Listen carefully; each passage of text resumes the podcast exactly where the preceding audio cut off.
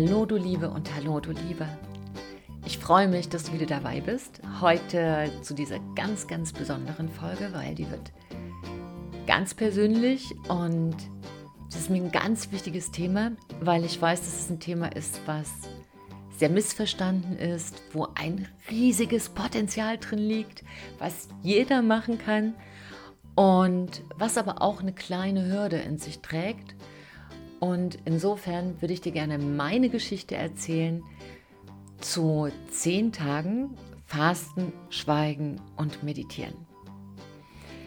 Seit mh, mm, ungefähr 15 Jahren faste ich mittlerweile. Am Anfang sporadisch, mal ausprobiert, mal fünf Tage, lief super gut. Äh, mit Wandern, mit ein bisschen Ablenkung, diddlitit. Dann war es schon regelmäßiger. Am Ende war es Fasten, Wandern in der Gruppe, zweimal im Jahr. Und immer und immer bekam ich Energie. Dieses Mal aber war das dritte Mal einer ganz besonderen Reise. Denn zehn Tage Fasten, Schweigen und Meditieren ist eine komplett andere Hausnummer, als nur zu fasten und dann die Möglichkeit zu haben, sich zu unterhalten oder mh, mm, dich mit anderen Dingen zu beschäftigen. Warum ist das so? Und natürlich haben mich auch viele gefragt, warum machst du das denn? Die elf Monate jetzt, denn das war ja auch für mich eine Neustartzeit, waren bei dir Rock'n'Roll. Jetzt fahr doch mal zehn Tage in Wellnessurlaub und danach, keine Ahnung, flieg mal irgendwo hin, wo es nett ist. Bin ich ja. Ich bin in mich geflogen. Und nett ist so eine Sache. Ich wollte es halt richtig schön haben. Währenddessen war mein Wunsch, Klammer auf, war es nicht, Ausrufezeichen. Danach war meine Erwartung, ist es absolut. Es war eine sehr aufregende Abenteuerreise und die möchte ich jetzt mit dir teilen, weil das dich vielleicht inspiriert. Denn wenn du etwas in deinem Leben verändern möchtest und ehrlicherweise ist der Tag, der gestern gestorben ist, auch nicht mehr der Tag von heute. Und insofern gibt es dich ja von gestern auch nicht mehr. Du bist auch ein Stück gestorben gestern und heute wieder erwacht. Das heißt, alles, was wir tun, ist Veränderung. Und wenn dieser Podcast heißt Big Bang Live, was heißt wieder vergessen, mich vorzustellen? Hey! hey, hey, hey, hey, ich bin schon so im Thema drin. Du bist gelandet und wenn du hier ganz neu bist, ich habe gesehen, ich habe neue Abonnenten, also ein kleiner Disclaimer. Ähm, fühl dich herzlich willkommen und schön, dass du das jetzt hier ähm, ja, für dich mit in Anspruch nimmst und dich mit begleiten lässt von mir. Hab viel Freude, finde viel Inspiration. Mein Name ist Silke, Silke Fritsche und gelandet bist du bei Big Bang Live, dein Podcast für Neustart in Herz, Hirn und Körper.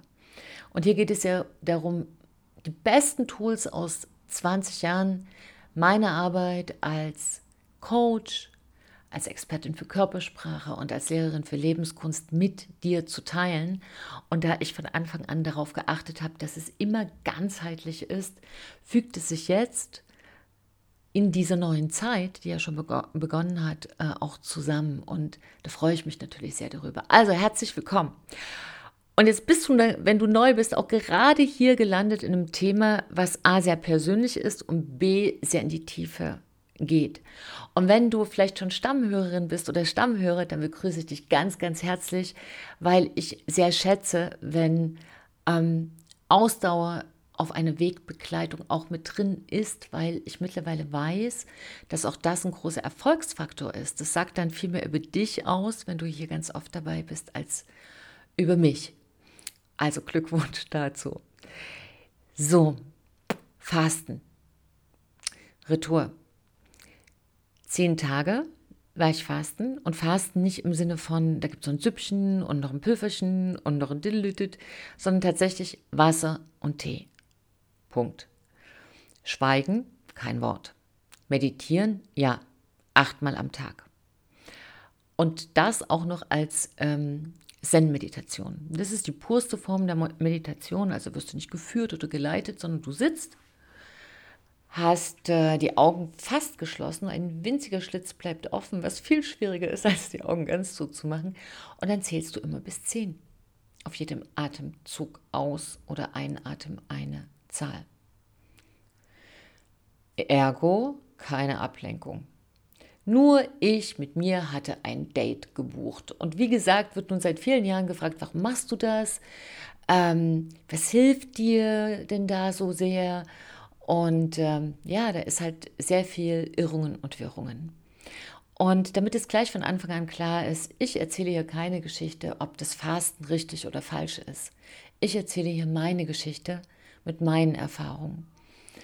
Und wenn du tatsächlich gerade Klarheit suchst oder in einer Sackgasse steckst oder auch einfach mal den ganzen Müll aus dem Körper raushaben willst, dann kann ich dir empfehlen, aus meiner Erfahrung, fasten. Warum? Wir haben zu Beginn unserer Existenz zwei Stoffwechselkreisläufe gewonnen, sozusagen in der evolutionsbiologischen Lotterie. Und wir nutzen mittlerweile nur einen, nämlich den von außen zu essen. Das erscheint uns natürlich. Wir müssen leben. Und das bedeutet, wir müssen essen. Also wir essen und das bedeutet leben. Und für viele ist das ein Ist-Gleichzeichen. Und bei manchen kreiselt sich auch nur der ganze Tag um Essen, ja. Also wann gibt es Frühstück, wann gibt es Mittag, wann gibt es Abendbrot. Und natürlich ein Rhythmus, was sehr Schönes. Aber hier ist das nur der erste Stoffwechselkreislauf. Das ist nur eine sozusagen Waagschale oder ein Teil oder stell es dir vor, als wäre das Essen der Stoffwechselkreislauf, du isst von außen, wäre der Tag. Und das Fasten ist die Nacht. Und in der Nacht gibt es ja auch nichts zu essen. Aber unser Körper braucht es noch ein bisschen mehr. Nämlich dieser zweite Stoffwechselkreislauf heißt, du isst von innen. Und das bedeutet, Du brauchst so ein paar Tage, bis unser Körper sich wieder erinnert, hey, ich habe noch einen zweiten Stoffwechselkreislauf. Klick. Und sich dann umstellt. Und dann bekommen manche diese Fasten-Euphorie. Das nennt sich äh, ketogener Prozess, falls du das schon mal gehört hast. Also sozusagen es ist eine Fettstoffwechselernährung. Also wir können uns von innen ganz locker ernähren. Wir haben wahnsinnig viel Zeit. Wir fühlen uns hip und high. Aber eben nicht nur das weil der Körper fastet auf drei Ebenen, im Hirn, im Herzen und natürlich im Körper. Und weil wir diese zwei Stoffwechselkreisläufe haben, das ist der Grund übrigens, warum wir keinen Hunger haben. Also es wird oft gefragt, Mensch, du musst einen wahnsinnigen Hunger haben. Nee, hast du nicht. Du hast Hunger bei diesen blöden Diäten, wo ich wirklich eine richtig große ähm, Gegnerin bin, weil es einfach besonders junge Mädchen schon kaputt spielt. Frauen treibt es in die Diät, immer mehr Männer. So ein Käse, weil es auch unseren Stoffwechsel komplett kaputt macht. Mm. Fasten ist also etwas ganz anderes als Hungern, weil du hast keinen. Und nochmal was ganz anderes als eine Diät. Es ist eine innere Reinigung, eine innere Reise, die dir von der Evolutionsbiologie vorgegeben ist. Und ähm, der Chefarzt der Charité sagt ja dazu, der die Fastenabteilung in Berlin leitet, ähm, wir werden nicht krank, weil wir dies oder das essen, sondern weil wir immer essen.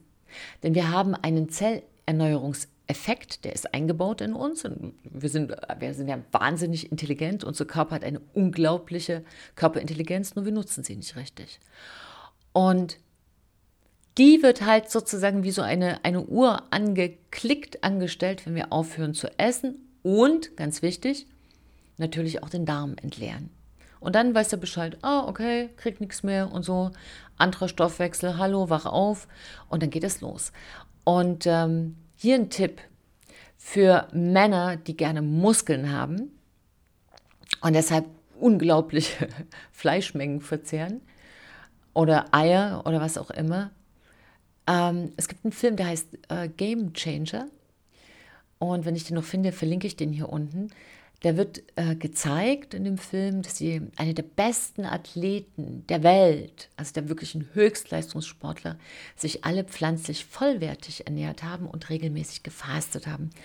Also vielleicht ist dir das auch eine Inspiration, da nochmal zu schauen, äh, gerade wenn du so mit neuen Ernährungs- Möglichkeiten rumexperimentierst und einfach merkst, hey, eine andere Ernährung tut mir besser, habe ich einfach mehr Energie, aber dann Angst hast, deine Muskeln zu verlieren, musste nicht. Musste nicht, weil unfassbar viel Eiweiß zum Beispiel in Hülsenfrüchten steckt und die sind für unseren Körper auch viel leichter verwertbar. Aber das nur ein Disclaimer, ein kleiner Einschub. Und jetzt zurück zu meiner Erfahrung. Also, los geht's. Jetzt wird höchste Zeit, hier einzusteigen in meine persönliche Reise. Normalerweise bereitet man sich auf so eine Fastenzeit ganz langsam vor. Also natürlich schon mal mindestens eine Woche vorher äh, weniger essen, eher pflanzlich essen, ähm, schon mal alles ein bisschen ruhiger angehen, den Kaffee weglassen, viel schlafen. Das zur Theorie.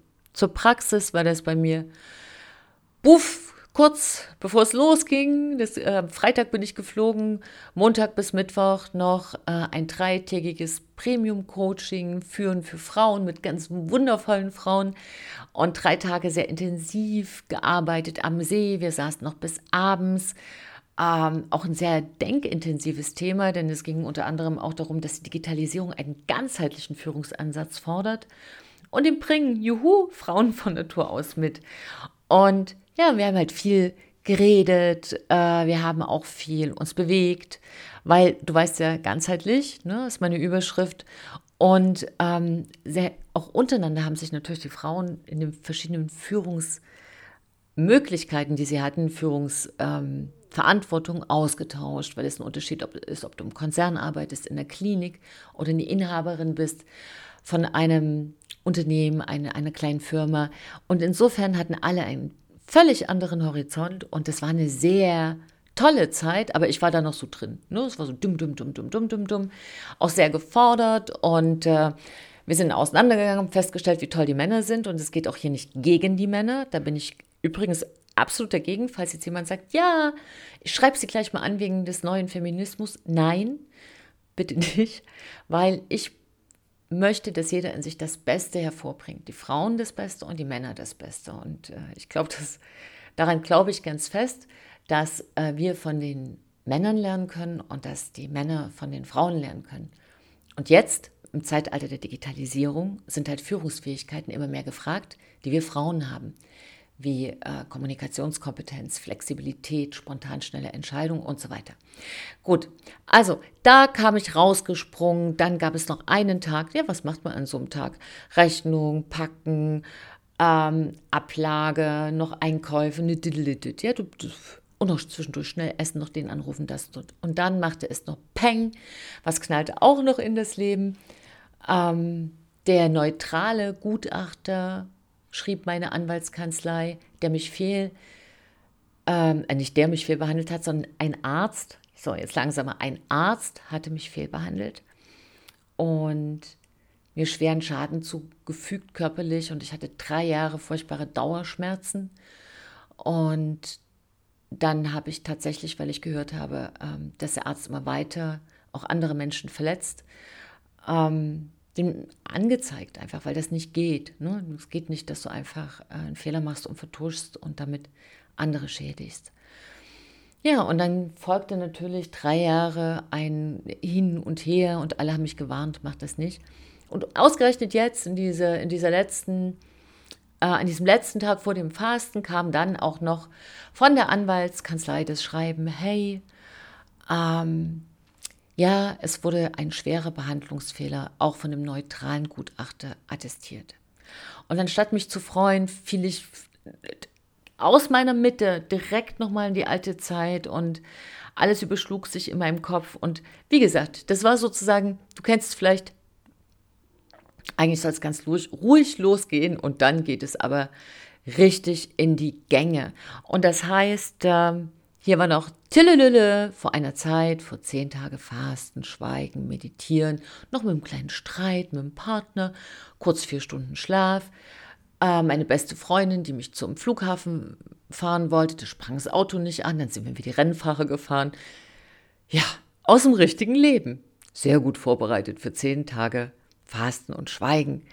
Noch am Flughafen eine stürmische Versöhnung, viel Knutscherei mit dem Partner, buff, rein in den Flieger, Zwischenlandung in München und dann erstmal essen.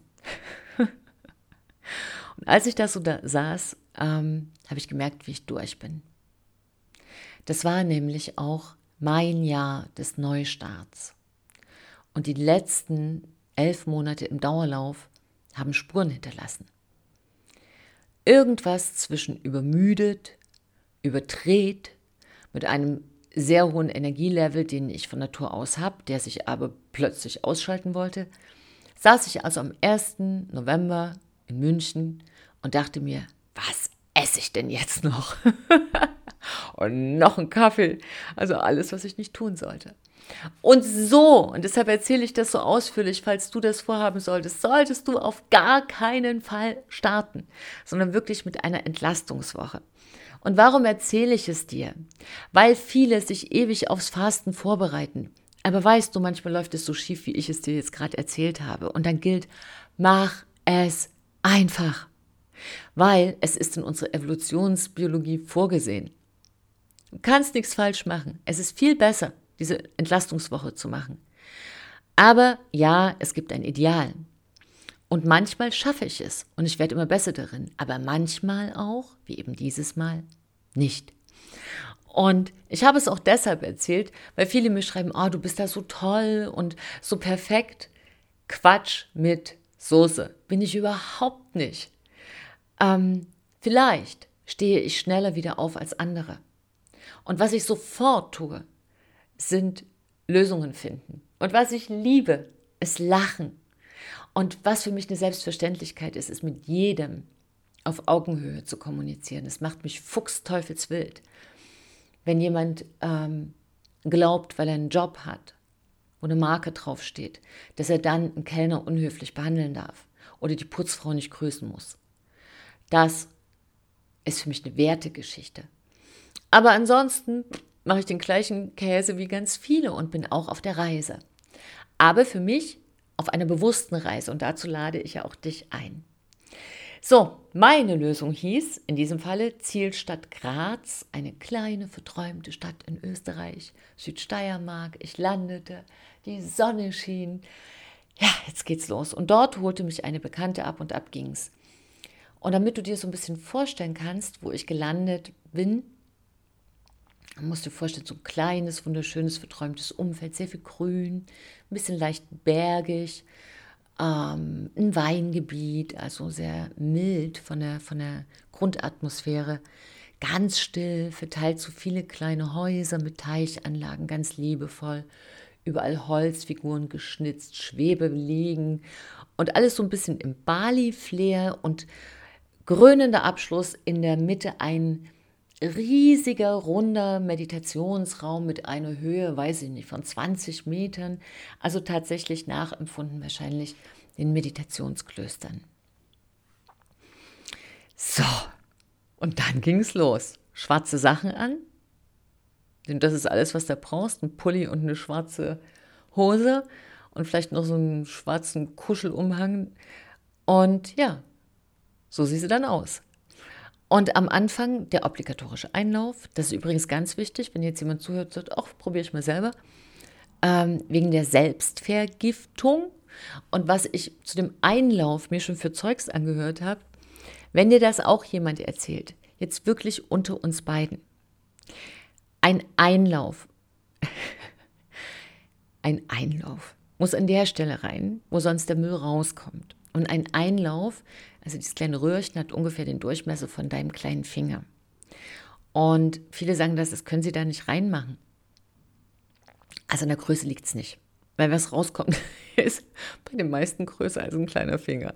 So, also da down on earth, wirklich bodenständig und wenn es nicht geht, halt Glaubersalz, wobei das viel schlimmer ist, weil es sich ja erstmal drei Meter alles durchsprengen muss. Das wurde ja früher auch als Brechmittel für Kinder benutzt. Ich empfehle dir einen Einlauf, das ist wirklich easy, das tut nicht weh, lass dir Zeit beim ersten Mal. Und im Mittelalter zum Beispiel wurde das sogar benutzt, um Fieber zu senken oder bei Infekten. Ich mache das auch manchmal, wenn ich wirklich merke, hier ist eine Grippe im Anzug, wobei ich das selten habe. Ich weiß nicht, wann es das letzte Mal war, vor drei, vier Jahren. Ähm, und ich merke es ganz am Anfang und ich mache einen Einlauf, dann ist es auch weg. Weil wir wissen ja, die Gesundheit wohnt im Darm. Und wenn du dem ein bisschen hilfst, dann hilft er auch dir. So, Und äh, genau, nach dem Einlauf bin ich da sozusagen in diesen Raum, wo man sich dann trifft äh, zum Essen in Anführungsstrichen. Das heißt, da steht dann deine Teetasse und dein Wasser und viele Menschen aus allen drei, ähm, aus dem Dreiländereck Deutschland, Österreich und Schweiz. Verschiedenen Alters, verschiedene Sachen, bunt gemischt, wunderbar. Vielleicht so 70 Menschen und ein ungefähr 22-Jähriger sagte am ersten Tag, boah, krasse Woche wird das. Und dann ließ er so seine Muskeln spielen, also war sehr sportlicher Typ. Und ein Professor, den habe ich schon beim letzten Mal gesehen aus der Schweiz, der vielleicht so das 50. Mal, ähm, nee, das 51. Mal, genau, das eine hat es erzählt, das 51. Mal hat er dort gefastet. Hat dann einfach nur genickt, also so hörte, ey, krasse Woche und so. Und in seinen Augen las ich so eine Spur von Schalk. Naja, dachte ich. Und dann wurden wir begrüßt und ich brachte meine kleine Meditationsbank dann in den großen Meditationsraum ganz hinten an die Wand, ein ganz kleines Fenster. Und das ließ mir die Sicht frei auf den prächtigen Garten, aber davon habe ich in den nächsten zehn Tagen ohnehin nichts gesehen. Tja, warum tue ich das? Warum bin ich hier? Und als ich bei der ersten Meditation da sitze, und die erste Meditation beginnt früh um 6.15 Uhr, also der Plan, den wir da bekommen, ist schon ziemlich straff. Es geht 6 Uhr los, dann hast du am Vormittag äh, viele Meditationen und ein ähm, bisschen Tai Chi und ein Kinn hin. Da sage ich dann noch was dazu. Dann gibt es eine lange Mittagspause wo ich jedes Mal schlafe, weil es einfach anstrengend ist, als war ich auf dem Himalaya. Also das ist wirklich, ähm, man sagt ja, du sitzt eigentlich nur rum, müsstest eigentlich total wach sein. Nein. Und dann geht das ganze Programm rückwärts wieder ab 15 Uhr bis 20.40 Uhr und dann fällst du ins Bett wie ein Stein. Schläfst und dann geht der ganze Spaß von vorne los. Und das Ganze ohne Reden. Wenn du eine Frage hast, schreibst einen Zettel. So, also ich gut gewappnet mit diesem Tagesplan bringe sozusagen meine kleine Meditationsbank ganz hinten an die Wand. Links von mir lächelt mir Buddha zu und denke ich so, ah, wird schon werden. Bin zwar keine Buddhistin, aber schaden kann es nicht. Und ich spüre, wie mein Herz schneller schlägt, als ich in diesem Raum bin. Und ich wundere mich, warum mein Körper so aufgeregt ist. Also es bei Ankunft merkte ich so, die Hände werden ein bisschen feucht, ich kriege so ein bisschen Puls, mein Herz schlägt schneller. Da dachte ich mir, hm, hatte ich so noch nicht. Aber kein Wunder, denn Fasten ist eine Abenteuerreise, ist auch ein bisschen wie ein Überraschungsei. Du weißt niemals vorher, wie das nächste Fasten wird. Es kann eine Freudenreise werden, du machst es und du bist hip und high und ähm, schlank, rank und voller Energie und Freude und das war, flutscht einfach so durch. Viele ähm, Künstler, große Geister, Denker und Dichter haben das ja auch in ihrer Vita gehabt, in ihrem Schaffenswerk, wenn sie Großes vorhatten, dass sie absichtlich dann gefastet haben, weil man so kreativ ist. Aber du weißt es eben nicht. Du kriegst keinen Garantieschein, wie immer im Leben. Es gibt keine. Aber ich fokussiere mich immer aufs Beste, also dachte ich, wer weiß, was es ist. Und trotzdem sagte so eine kleine Stimme in mir, warum bist denn du dieses Mal hier? Und mein inneres Gefühl war Klarheit. Ich brauche Klarheit. Und dann war die zweite Frage, und warum schlägt mein Körper so rabatz? Wovor hat er denn Angst? Und das konnte ich mir nicht beantworten. In den letzten elf Monaten und fast von Anfang an ähm, habe ich dich ja hier mitgenommen, weil ich dachte, wenn ich einen Neustart mache, nehme ich einfach viele mit. Warum nicht teilen? Es macht uns ja nie ärmer. Und es sind so viele wunderbare Sachen entstanden auf meiner Reise. Gleichzeitig war es aber ein Riesenpensum und gleichzeitig wollten Menschen, egal wo ich war, danach mit mir zusammenarbeiten, was für mich eine große Ehre ist. Und die Sommerakademie als Herzstück aus der Big Bang Life University war ein riesen Kraftakt, weil wir das erst sechs Wochen bevor es losging aus dem Boden gestampft haben. Und ich fast nicht geschlafen habe in dieser Zeit. und wo im Ergebnis sich für Menschen in drei Wochen so vieles veränderte, dass sie den Mut fanden, nach nur drei Wochen komplett neue Wege zu gehen. Und dann noch den Podcast, der ist ja auch, entsteht ja auch nicht so in 30 Minuten. Die Unternehmensseminare, dann habe ich ein Pitch-Training gegeben in Englisch. Gut, dass ich es vorher nicht wusste, weil das hätte ich sonst nie gemacht. Jetzt weiß ich, dass ich es kann. Und so ist es übrigens immer. Und du kennst das, ja? Man schaut auf elf Monate zurück und das, was man da getan hat, hätte auch für zehn Jahre gereicht. So, und jetzt war aber die Frage, was will denn ich? Es ist wunderbar, dass so viele mit mir kooperieren wollen, zusammenarbeiten. Und ich liebe das neue Team, was an mich ranwächst, weil so eigenwillige, herzenswarme Originale sind. Nur mit wem arbeite ich zusammen? Was ist mein Weg?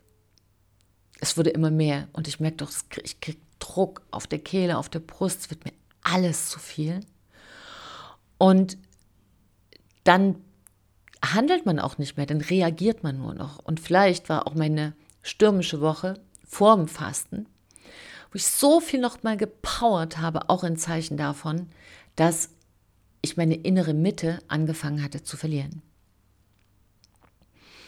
So, also das waren so Gedanken, die ich dann dort auch hatte. Und dann dachte ich mir, wunderbar, also geht es darum, ich möchte ganz konkret wissen, wo ist künftig mein Weg?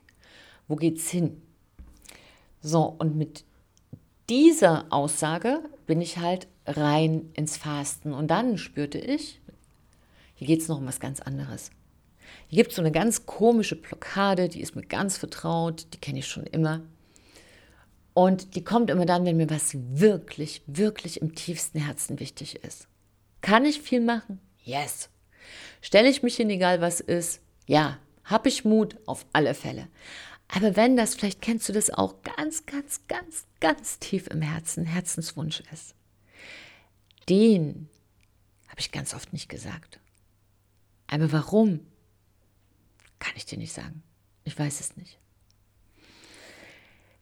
So, und damit ging also die Reise los. Und ich habe mh, mm, dir das jetzt mal ein bisschen aufgeteilt in, es sind ja so zehn Tage, in kleine Tagesblöcke, damit es jetzt nicht unendlich lange wird, weil es war eine so intensive Reise, dass ähm, es unglaublich ist, was in so einer Zeit passiert. Und dann sieht man auch, Zeitqualität ist völlig verschieden.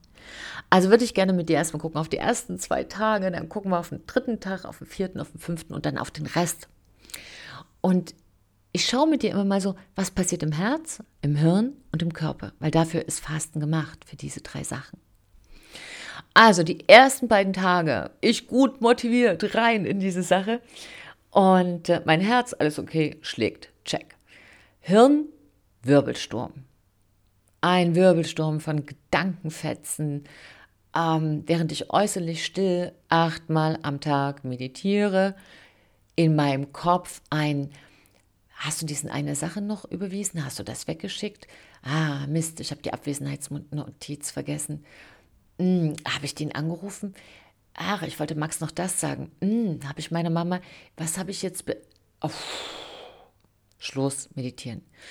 Und das ist wirklich das Schwierigste am Anfang beim Fasten, diese Gedankenaffen in die Ruhe zu kriegen. Und der Körper ist so ein bisschen tüdelig, ja, achtmal sitzen, das gefällt ihm nicht so, so Rückenschmerzen, dann merkst du erstmal, wo du überhaupt verspannt bist und äh, dann ignorierst du das einfach, meditierst weiter und atmest und atmet. Dann denkt sich sein, dein Körper, hey, jetzt würde ich gerne mal gejuckt werden dann juckt es unbändig an der Schläfe. Du denkst, wenn du da jetzt nicht juckst, ja, dann juckt es in deinem Leben immer. Aber es wird nicht gejuckt. Und das ist natürlich auch dein Körper, der sich wehrt, der sagt, nein, möchte jetzt was anderes. Und es ist interessant, wenn du so kleine Sachen ignorierst, gehen sie auch wieder weg. Aber all das passiert sozusagen und ich sitze und meditiere und trinke Tee und Wasser und sitze und meditiere und trinke Tee und Wasser. Am zweiten Tag fing der Kreislauf an, ein bisschen zu spinnen. Das ist ganz oft normal, weil ähm, natürlich jetzt der erste Stoffwechselkreislauf sich so langsam abschaltet. Der kriegt ja nichts von außen, das versteht er jetzt so langsam. Uh, kommt nichts mehr. Und der innere, das innere Stoffwechselprogramm läuft aber anders. Mein Blutdruck sinkt ein bisschen. Ich habe niedrigen Blutdruck, deshalb tüdelt es bei mir ein bisschen mehr. Wer hohen Blutdruck hat, für den ist es natürlich sofort ein Segen. Und jeder hat so ein bisschen was. Also Tag 2, die ersten reisen ab. Als erster der 22-Jährige, der sich auf diese krasse Woche freute, die dann krasse zwei Tage dauerte.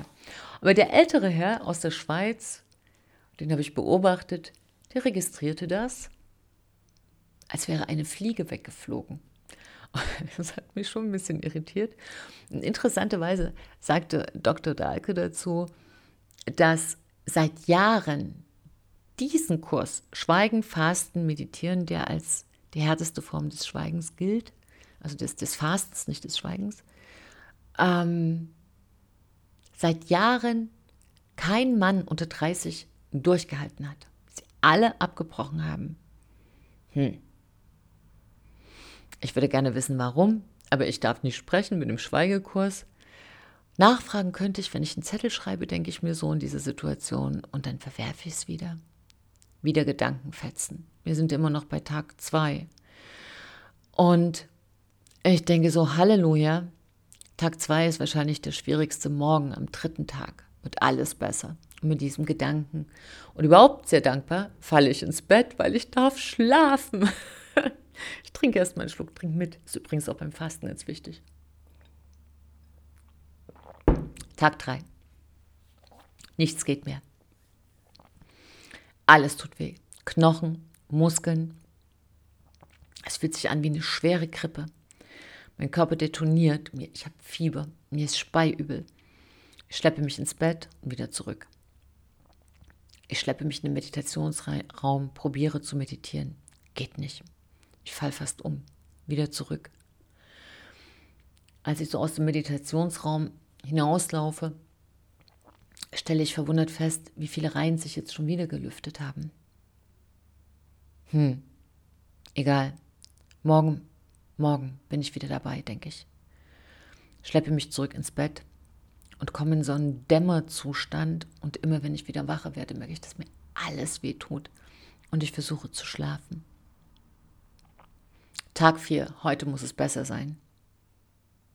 Nee, es ist nicht. Also schon, der Körper fängt nicht mehr an, dass ich jeden Knochen merke, aber mir ist dauerübel. Und dann denkt sich mein Körper noch was Neues an aus. Jetzt will er auch keinen Tee mehr. Der Geruch ist ihm zu intensiv. Mhm. Danke, lieber Körper. Also gibt es jetzt nur noch Wasser. Juhu. Denke ich, Mann, Mann, Mann. Ich lasse los. was soll ich tun? Aufgeben ist keine Option. Ich bin hier angetreten, um hier durchzuziehen, um es zu tun, nicht um zu gehen. Aber ich will auch nicht mehr denken, ich will nicht trinken, ich will nur noch schlafen. So lief Fasten noch nie. So wegzusacken habe ich in 15 Jahren noch nicht erlebt. Draußen regnet es jetzt auch noch, wunderschöner Novembertag. Hm, sagt sich die Seele, juhu, einfach weiter schlafen. Tag 5. Ich mache morgens die Augen auf und denke so, gar nichts sondern aus meiner Tiefe steigt ein Satz auf. Und der Satz heißt, weniger ist mehr. Und den kennst du bestimmt. Und ich habe den auch schon hundertmal gesagt. Aber gefühlt in der Tiefe habe ich ihn noch nicht. Okay, verstehe die Botschaft, denke ich. Also ich soll loslassen. Aber was? Aber was denn? Ich möchte alles in die Welt bringen. Es, sind so tolle Projekte. Ich will mich nicht entscheiden und ich entscheide so gerne. Jetzt will ich nicht, jetzt werde ich auch noch bockig. und ich kann mit niemandem reden, weil meditieren, schweigen, fasten. Und das ist genau die Sache. Wenn wir ein Problem haben, ja, scheren wir oft aus, gehen dann ins Reden und lenken uns aber da auch oft ab Und die andere Sache ist, wenn wir ein Problem haben, das beobachte ich sehr oft in meinem Umfeld, wird erstmal das Problem von jemand anderem gelöst. Ja, ist klar, ist einfacher. So, da nicht. Da habe ich dieses intensive Ich-Date. Und das Ich-Date sagt, tja, Schätzelein, wie weiter? Und ich entschließe mich endlich, meine Gedanken abzugeben. Ich bin einfach erschöpft im Kopf. Ich habe Kopfmuskelkater und mein ganzer Körper ist schlapp. 400 Jahre alt ungefähr. Ich schaue meine Mitfastenden an und jeder zweite sieht aus wie frisch ausgespuckt. Ich auch. Und wir sind alle fertig. Jeder macht seine eigene innere Reise. Mal ein aufmunternder Blick in die Runde. Mehr ist nicht. Lass los, flüstert es mir. Und ich lass los. Und meine Gedanken endlich fangen an, ruhiger zu fließen. Puh, schon an Tag fünf und jetzt fangen die Gedanken an, ruhiger zu fließen. Das hat gedauert. Hm, mein Körper hingegen hat einen völlig anderen Plan. Der sagt sich, ich möchte gerne, dass mir weiter Hundeübel ist. Hunger habe ich die ganze Zeit nicht, aber einen absoluten Brechreiz. Also gehe ich jetzt mal dieser Sache auf die Spur innerlich und frage mich, was in mir findet denn, dass hier irgendwas zum Kotzen ist? Ne, mit einem Brechreiz hast, ist ja irgendwas zum Kotzen. Was findet mein Innerstes zum Kotzen? Was übersehe ich? Weil wir haben ja alle so weiße Flecke, die wir nicht sehen können. Also meditiere ich dazu. Hm, mir fällt nichts ein. Aber mir bleibt weiter Hunde übel. Also schreibe ich unsere Fastenbegleiterin, eine, eine ganz wunderbare Frau, ein Zettel, dass ich jetzt wirklich gerne auch was hätte gegen diese Übelkeit, wo ich einfach dachte am Anfang, ich will nichts, ich kämpfe mich da alleine durch. Aber jetzt will ich einfach, dass es aufhört. Und ich sage ihr das morgens zum in Anführungsstrichen Frühstück, also ein gut gewähltes Wasser, was übrigens was Wichtiges ist.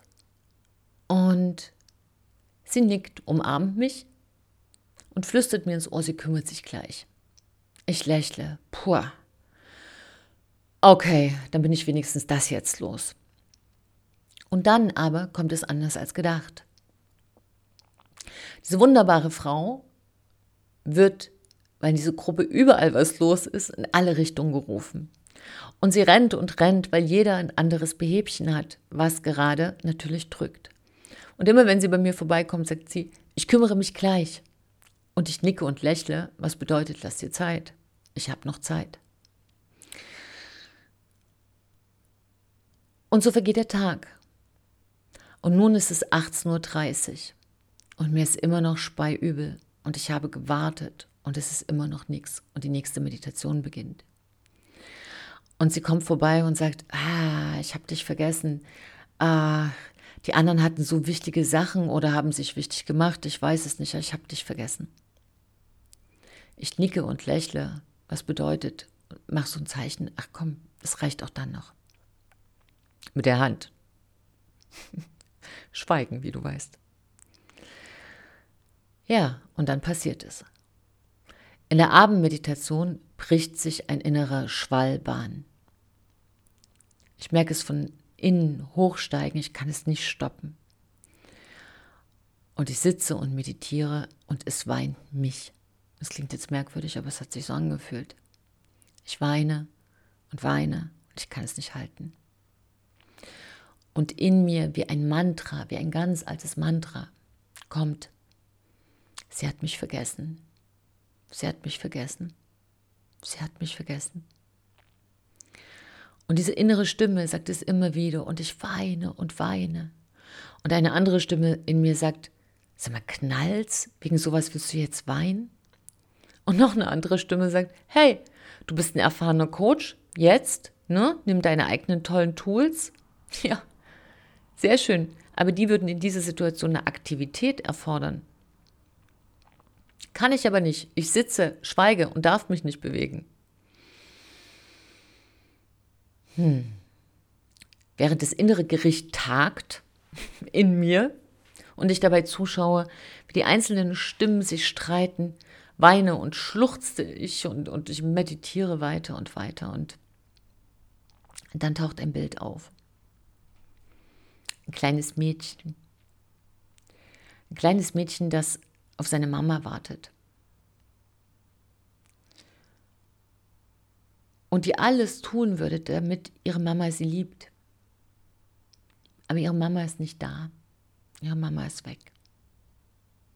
Nicht, weil sie böse ist, sondern weil sie selbst in einem riesigen Netz einer verwirrenden Familiengeschichte gefangen ist. Aber das weiß ja das kleine Mädchen nicht. Die ist ja erst vier Jahre alt.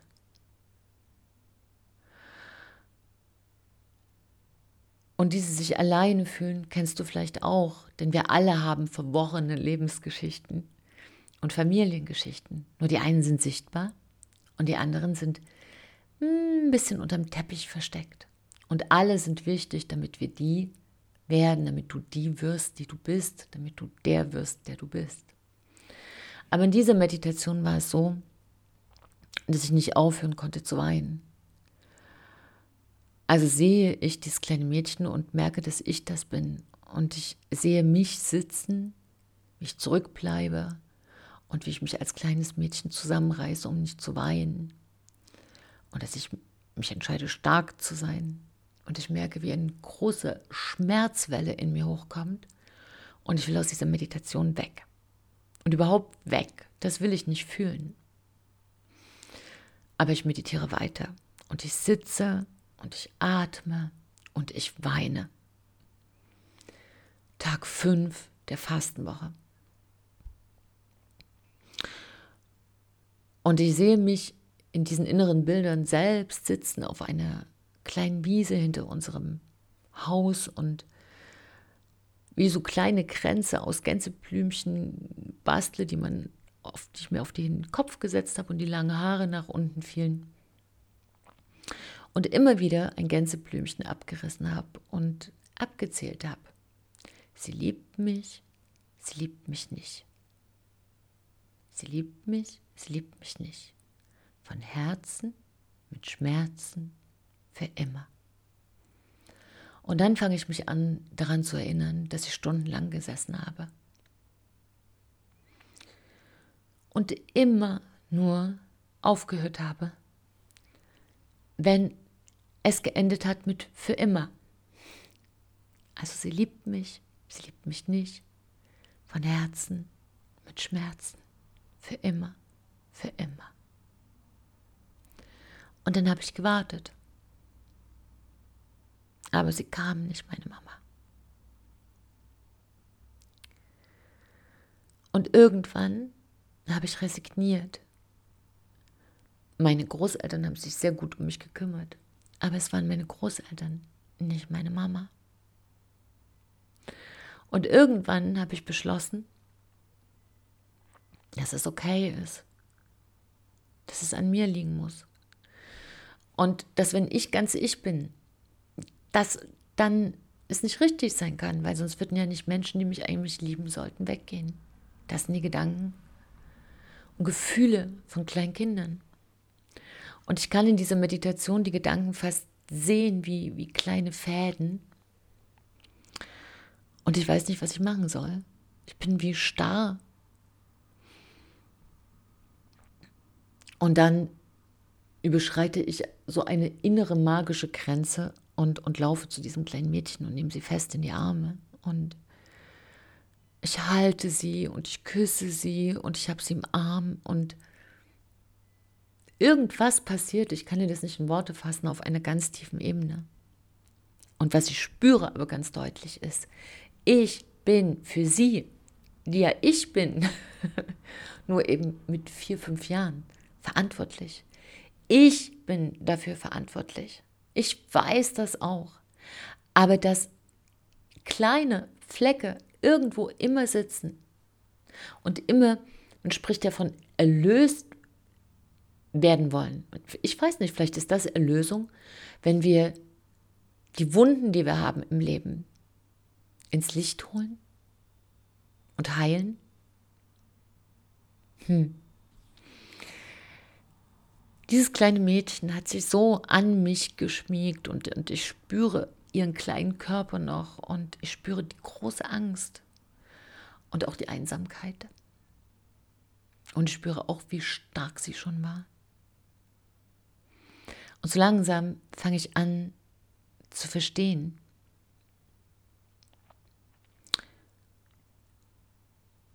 ich kann es schwer ertragen, wenn Menschen an den Rand gedrängt werden. Und wenn man sie vergisst. Und da, in dieser Erfahrung, scheint die Wurzel zu liegen. Und überleg mal, ausgelöst von einer Fastenbegleiterin, die mich einen Tag in Anführungsstrichen vergaß. Ein Triggerpunkt, der so eine Lawine ausgelöst hat, was gar nichts mit dieser Fastenbegleiterin zu tun hatte, aber alles mit mir. Und ich erkläre diesem kleinen Mädchen in mir die Situation. Und ich verspreche ihr, dass ich ab jetzt für immer bei ihr bin. Und ich nehme sie sozusagen in mir auf. Und wie du vielleicht weißt, habe ich für diese, genau für diese Zwecke, eine, ein Quartett aufgenommen, ein sehr, sehr schönes Quartett ähm, zur inneren Kindheilung mit wunderschöner Musik. Und so viele haben die jetzt schon gemacht und so viele hat die geholfen. Und völlig verrückt, dass mir das passiert, dort weit weg von zu Hause und weit weg von der Möglichkeit, diese Meditation zu hören und trotzdem alles hochkommt.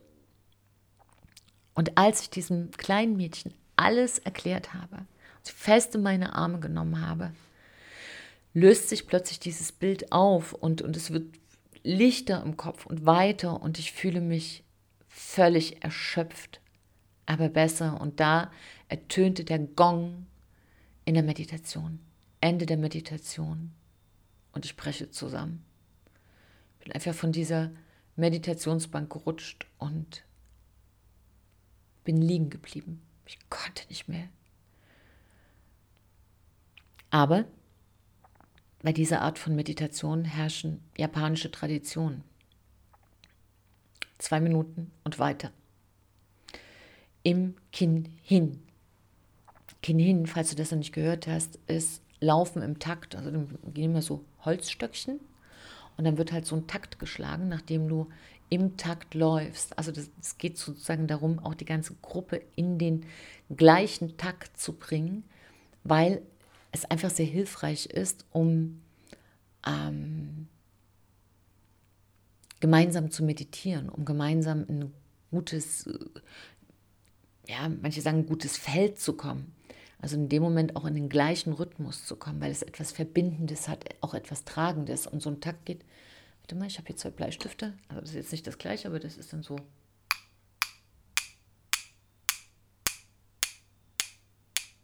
So nach diesem Takt ungefähr läufst du und der wechselt immer mal. Genau, und es gibt, wie gesagt, sehr, sehr strenge Regeln im, in dieser Form von Schweigen, Fasten, Meditation. Und ich mag das auch sehr gerne, diese Ordnung. Manchmal nervt sie mich. Aber diese strenge Struktur hat etwas sehr innerlich Ordnendes, außen wie innen, innen wie außen. Und nachdem ich aus dieser Meditationserfahrung hochkam, ging also diese Kinn-Hin-Runde, diese Runde im Kreislaufen nach dem Takt los. Und als ich meinen Blick hebe, sehe ich den blinden Mann, der immer an meinem Tisch auch sitzt, an der Seite stehen. Und er hat einen, einen sehr engagierten Begleiter, aber immer in dieser Runde steht er am Rand. Und ich habe das von Anfang an registriert und mir innerlich gesagt, er hat einen Begleiter, das hat bestimmt einen Grund, denn diese erfahrene Begleiter weiß viel mehr als ich. Kinhin hat feste Regeln und die sind mir aber jetzt nach dieser Meditationserfahrung plötzlich egal. Ich gehe ganz beherzt zu diesem Mann, der da ganz alleine steht und ich habe keine Erfahrung mit Blinden, wie man da am besten umgeht, aber ich glaube, da machen wir uns auch viel zu viel Gedanken, weil es sind ja Menschen wie du und ich. Und wenn man es nicht weiß, kann man ja fragen. In dieser Situation allerdings nicht. Also nahm ich sanft seine Hände und legte die auf meine Schultern. Und dann haben wir uns in diesen Kreis eingefügt und sind gelaufen. Und warum erzähle ich dir das? Weil ich mir dann klar geworden ist, warum ich diese Situation in meiner Kindheit erlebt habe. Denn wenn ich nie mich vergessen und verloren gefühlt hätte, am Rand, ohne Mama, nicht dazugehörig, und immer ein bisschen geguckt habe, die anderen haben eine Mama, dann hätte ich vielleicht nicht so ein Mitgefühl entwickelt. Denn nur weil ich ja weiß, wie es sich wirklich in der Tiefe anfühlt, ähm, kann ich es ja auch bei anderen spüren. Und bei diesem Mann habe ich es gespürt. Und deshalb entstand aus dieser Kindheitssituation plötzlich eine große Dankbarkeit. Und wir liefen diesen Kreis und dann habe ich den Mann zum Platz zurückgeführt. Und interessanterweise kam danach der Kopf wieder und ich wusste nicht, hast du denn das richtig gemacht? Ah, du bist ja eigentlich diesen Fastenbegleiter völlig, äh, nicht den Fastenbegleiter, den, den Begleiter des, des blinden Mannes völlig übergangen. Vielleicht darf man das gar nicht. Er konnte mir ja auch nicht sagen, ob es gut oder schlecht war. Ähm, und es ist auch interessant, wie unser Kopf dann auch sofort wieder anfängt zu meckern. Aber nach diesem Tag bin ich einfach ins Bett gefallen, als bin ich nicht nur den Mount Everest einmal hoch, sondern gleich nochmal runter und hoch. Uah, einfach ins Bett fallen, nur noch schlafen. Und draußen höre ich an diesem Tag noch ein kurzes Gespräch, weil ich das Fenster angeklappt habe und eine Autotür knallen. Buff und wieder einer weniger ja, diese Woche war nicht ohne, ich verstehe das. Ich schlafe fest ein und traumlos. Ich springe, Tag 7. Ich wache jetzt auf und zwar mit einer sehr großen Klarheit. Es ist so ein bisschen wie Phönix aus der Asche. Zack, da bin ich wieder. Aber eigentlich nicht ich, sondern mehr so ich, ich. Und ein Gedanke ist für mich ganz klar, Klarheit. Viele Sachen sind plötzlich klar. Ich weiß nicht warum. Ich habe sie nicht gedacht. Das Fasten hat es für mich erledigt. Es hat alte Wunden geheilt und dieses Mal, und das habe ich verstanden, die Wunden im Herzen. Bei anderen Fastengelegenheiten vielleicht im Körper oder im Hirn, dass ich mehr zur Ruhe komme. Hm, oder es hat mal ausgelassen, hat gedacht, ach, ein bisschen für Stoffwechseln reicht. Aber dieses Mal war es das Herz. Und mein Leben lang habe ich andere Menschen unterstützt. Schon in der Kindheit. Immer. Und schon in der Kindheit habe ich es nicht ertragen, wenn jemand am Rand stand und mich immer dafür eingesetzt. Immer. Und ich liebe es und ich möchte auch, dass es so bleibt. Und einen Podcast wie diesen mache ich auch, weil ich Menschen, die glauben, dass sie am Rand stehen müssten, ermutigen will. Und wenn du jetzt zuhörst und glaubst, du bist so einer, das bist du Glaub's mir, das bist du nicht. Irgendwas im Leben, wenn wir klein sind, stellt uns an den Rand. Aber es ist lange her. Es ist so lange her. Und wir können nicht über den Kopf heilen. Eine Wunde, die im Herzen passiert ist. Und deshalb ist es so wichtig, zurückzugehen ins Herz. Und dafür ist das Fasten die beste Medizin, die du kriegen kannst, weil du so fein wirst, weil du nicht mehr diese ganzen Nahrungsmittel in dir hast, so fein, auch körperlich, dass du viel besser in die Meditation findest und damit auch diese Prozesse auslöst. Die Russen wussten das schon sehr lange, die haben schon 1920 ähm, große Psychotherapie-Abteilungen, ich glaube am Baikal, oder? Ural, Baikal, irgendwie da, ähm, errichtet also große Sanatorien für ähm, auch Nervenkrankheiten und so weiter und haben dort Experimente gemacht mit Fasten, mit durchschlagenden Erfolgen. So früh wusste man schon, dass man Depressionen, dass man Herzkummer mit Fasten heilen kann. Ja, aber wie gesagt, bei Fasten ähm, verdient halt keiner was. Also Medikament Fasten, wenn es eine Pille gäbe, glaube ich, wäre das schon der Welt Renner geworden. So, und hier aber zurück. Jetzt bin ich ein bisschen um die Kurve gelaufen, sprachlich. Dieses Unterstützen von Menschen wird auch immer so bleiben, weil es ein Teil von mir ist. Ich liebe es, wenn Menschen an sich glauben. Ich liebe es, wenn alle miteinander sind. Ich liebe es, wenn man mit einem großen kindlichen Herzen sich begegnet. Dann kann man immer noch tolle Sachen tun. Ich spreche nicht Erfolg ab. Ich liebe auch, erfolgreich zu sein.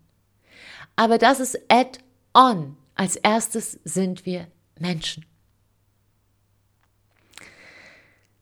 Und was mir da klar geworden ist an diesem Tag 7 ist, es gab so viele Zeichen in meinem Leben, dass ich vom Rand, von der Unterstützerrolle doch bitte in die Mitte gehen soll. Ein Unterhaltungschef eines Fernsehsenders sagte mal zu mir, alle Moderatoren, die du bisher hier fit gemacht hast, waren nicht halb so gut, wie du als Moderatorin wärest. Ich habe gelächelt, die Schultern gezuckt und weiter. Eine meiner engen Freundinnen sagte zu mir, weißt du, du bist so selbstbewusst, aber im Ernstfall oder wenn es irgendwas gibt, was wichtig ist, stellst du dich immer hinten an. Immer. Jede Freundin, die von dir einen Rat braucht, bist du da. Immer. Aber wenn es was zu holen gibt, stellst du dich gerne hinten an. Hm, hat sich für mich nicht so angefühlt. Habe ich aber auch nicht drüber nachdenken wollen. Und jetzt kam ich an diesem Tag sieben zu diesem Punkt. War das etwa die Blockade? Und ich hatte eine innere Diskussion. Ich habe so viele Sachen in meinem Leben gut gestemmt. Und da bin ich auch stolz drauf. Ob ich Dozentin war an der Uni in Zürich, ob ich internationale Unternehmen gerockt habe, ob ich eine schwere Krankheit überstanden habe, ob ich äh, zwei Jungs großgezogen habe. Als Single Mom eine Zeit lang und dazu noch erfolgreich freiberuflich. All das. Aber das ist nicht das, worum es geht. Und du weißt es sicherlich auch, wenn du in dich reinfühlst. Das ist es am Ende des Tages nicht. Was es am Ende des Tages ist, dein Herz will, was dein Herz will. Und in dieser Meditation und an diesem Tag gab ich mir endlich, endlich die Erlaubnis, das zu tun, was mein Herz in seinem innersten Winkel sich wünscht. Und das habe ich gespürt in einer Meditation. Dann habe ich schon wieder geweint. Ich sage, das war eine sehr tränenreiche Woche. Aber dieses Mal vor Freude. Und diese ganze Reise, die ich in meinem Leben gemacht habe, bis hierhin in der zweiten Reihe, war richtig. Denn da habe ich Dinge gelernt, die ich in der ersten Reihe nicht gelernt hätte. Denn ich bin ganz schöner Sturnüschel, wie man bei uns sagt. Und also ein Sturkopf, wer das nicht kennt als Begriff. Und äh, ja, kann schon gut nach vorne gehen. Aber im E-Fall schiebe ich dann andere nach vorne, damit die glänzen können. Schluss damit. Alle sollen glänzen. Ich ab jetzt auch.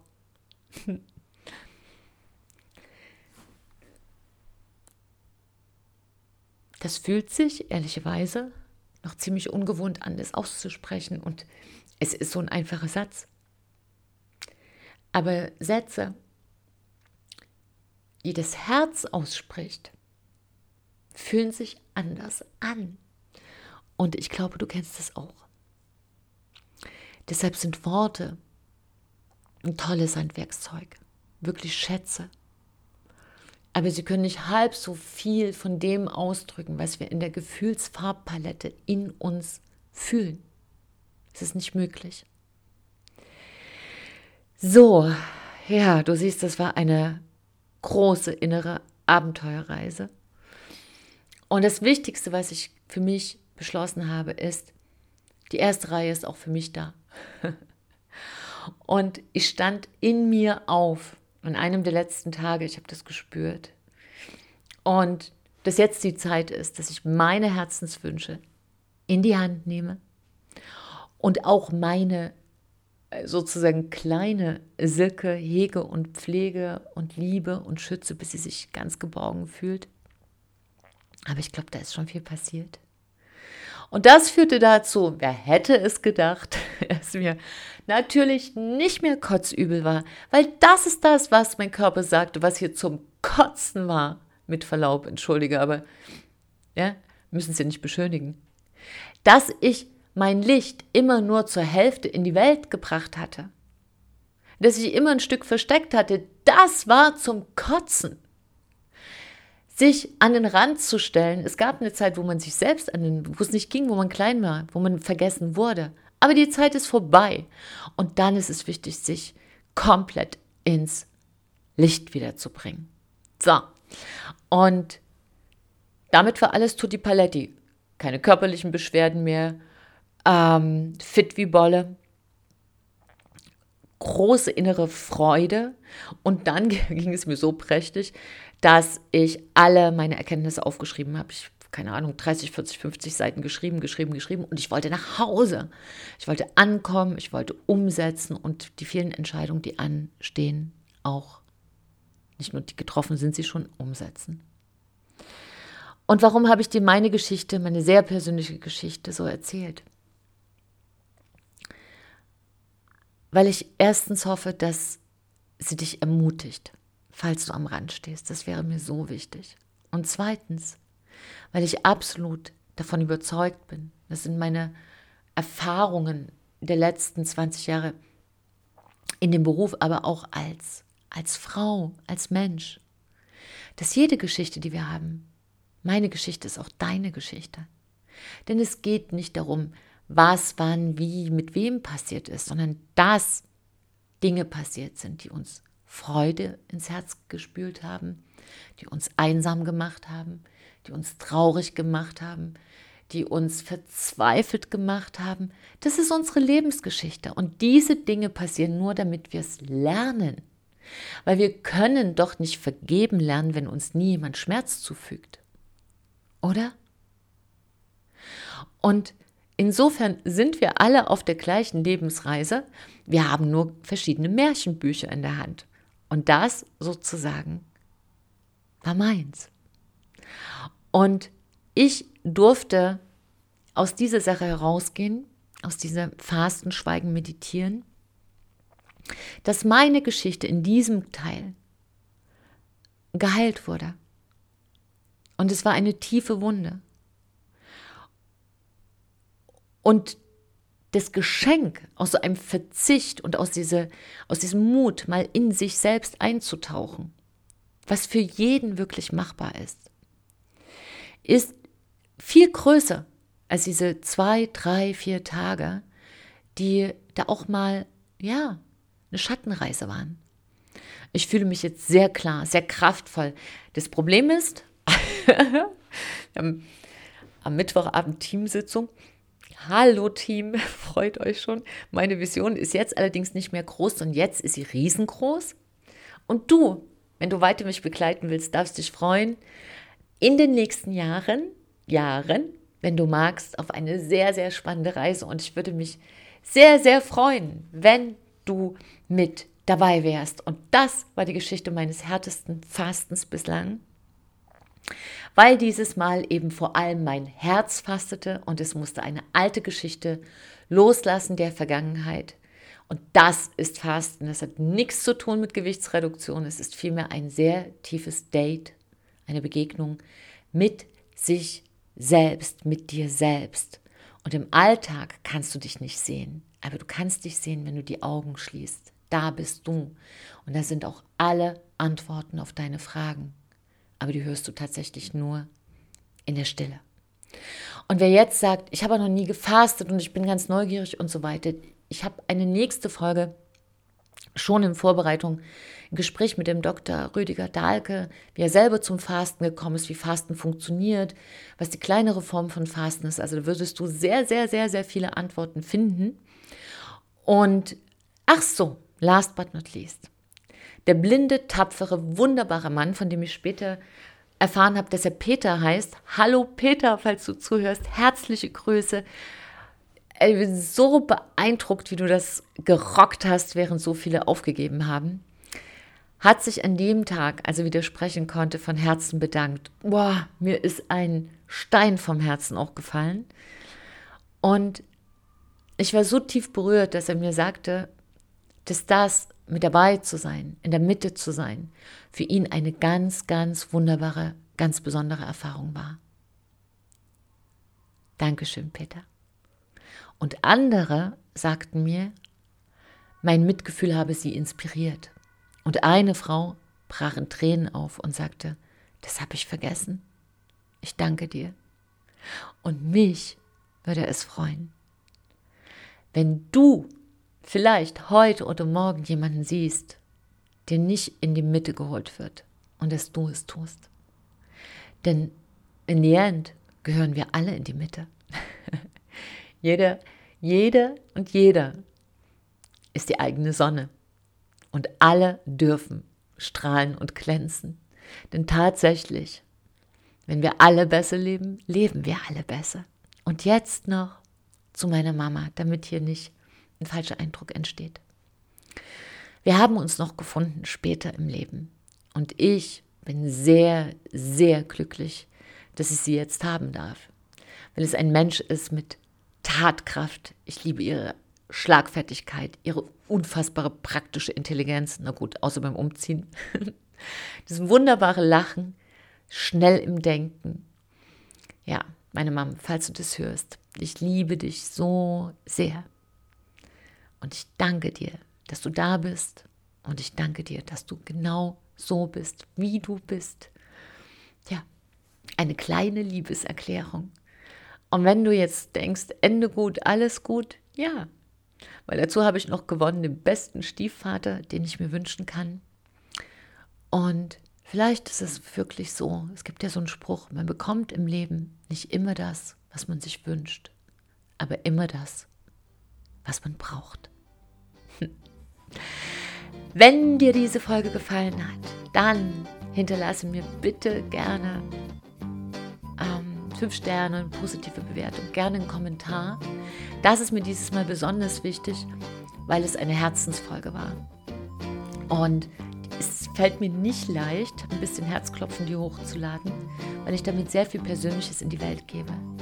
Aber ich gehe los für einen authentischen Weg und das heißt, du hast es verdient, mich auch ganz authentisch zu bekommen. Und das bekommst du auch. Ich danke. Ah, ganz wichtig, noch ein Disclaimer. Noch ein kleiner Disclaimer. Für alle Teilnehmer der letzten Sommerakademie am 7.12. Am 7.12. machen wir spontan eine kleine, wenn ihr wollt, Weihnachtsfeier mit euch. Einfach kommen ab 15 Uhr ähm, ich mache nochmal eine Rundmail äh, oder, oder ein WhatsApp, was auch immer. Aber bitte notiert euch das schon in Leipzig.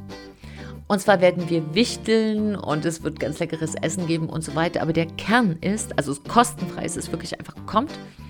Mm.